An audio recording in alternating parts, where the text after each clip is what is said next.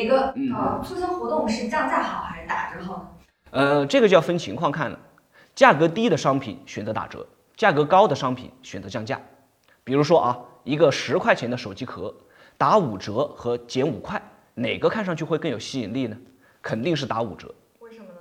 其实道理很简单，因为价格低的商品如果选择降价的话呀，它降低的金额是比较少的，这样的话消费者没什么感觉。但是如果打折狠，那么就能够让消费者产生很划算的心理感受，这就是所谓的比例偏见。